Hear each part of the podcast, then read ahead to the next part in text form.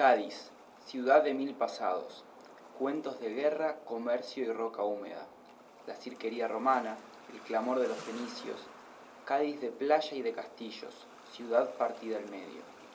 Al norte, como siempre, el esnovismo, las calles lustradas, las paredes de algodón. Dicen también que las playas son de nieve, que los niños nunca gritan cuando juegan y que los días lunes nunca sale el sol. Cruzando las murallas olvidadas y tiñendo las pupilas hay historia, paredes dibujadas al unísono y faroles de paisaje.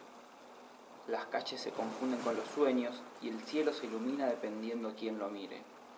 Síntoma kafkiano en la pequeña Cádiz, que se abre al mundo y lo deleita desde el interior de sus murallas.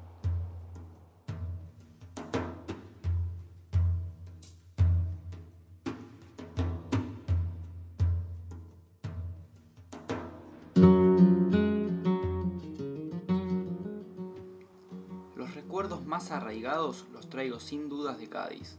Debe ser porque fue mi primer destino y en el que más sufrí, donde más tiempo extrañé a los míos y donde más míos hice a los ajenos. Llegué una medianoche, luego de 16 horas de vuelo más 8 de micro. En el hostel me recibió una expresión cosmopolita y un copón de vino. Bienvenido, vos sos el nuevo voluntario, deslizó Tania de Bielorrusia, esforzándose por hablar un poco en español.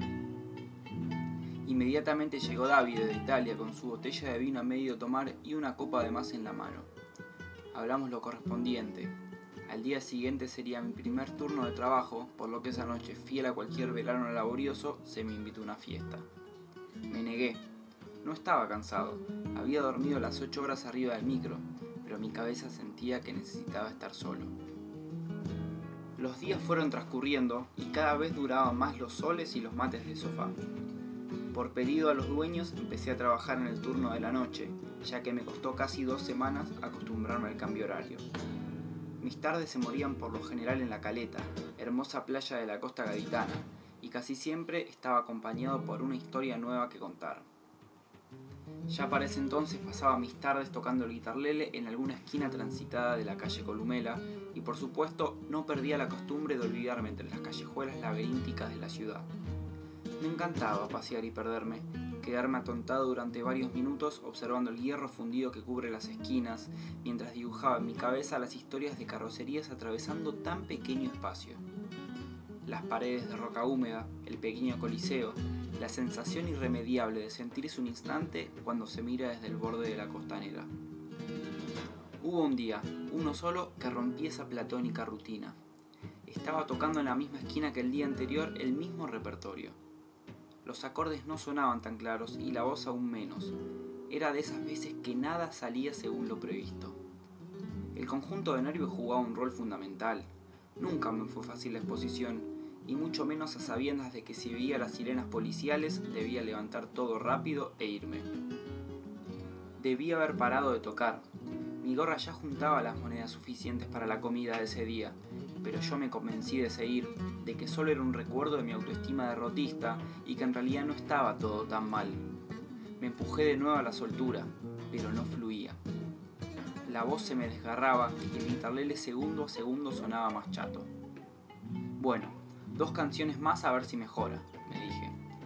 Respiré hondo y deslicé el si menor con ritmo cumbiero, dándole inicio a El ángel de la bicicleta, de León Gieco, canción que el día anterior me había devuelto grandes satisfacciones. Empecé a cantar, o al menos a pronunciar métricamente algunas palabras. Sentía la vista de todos sobre mí, pero al mismo tiempo nadie me miraba. Me acercaba al estribillo, cada vez más convencido de irme al terminar el tema. Llegué. Bajen las armas. Y justo cuando iba a cambiar de acorde, se detuvo un hombre frente a mí, que sin mediar palabra me insultó burlonamente y se fue. Yo hice lo único que sé hacer cuando mi autoestima corre peligro, endurecerme. Guardé rápido mis cosas y caminé en dirección a él. Lo insulté. Se dio vuelta y en una especie de ademán ridículo trató de justificarse. No sé cuánto tiempo pasó, pero para mí fue una eternidad. La gente alrededor miraba, el hombre se fue entre risas y yo regresé a mi esquina. Amagué a tocar nuevamente, pero no pude. Algo se había roto, y a mi instrumento le esperaba un mes para salir nuevamente de la funda. Junté todo y volví al hostel. Junté todo y durante casi un año no volví a tocar en público. Junté todo y entendí que aún me faltaba mucha mente por viajar.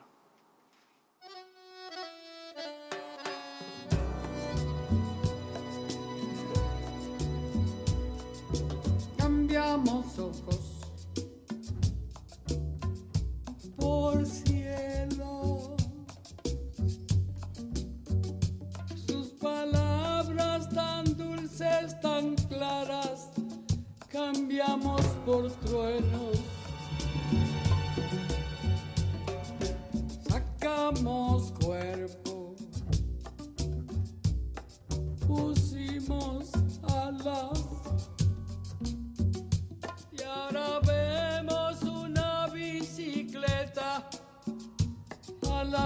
Viaja por las esquinas del barrio, por calles, por las paredes de baños y cárceles.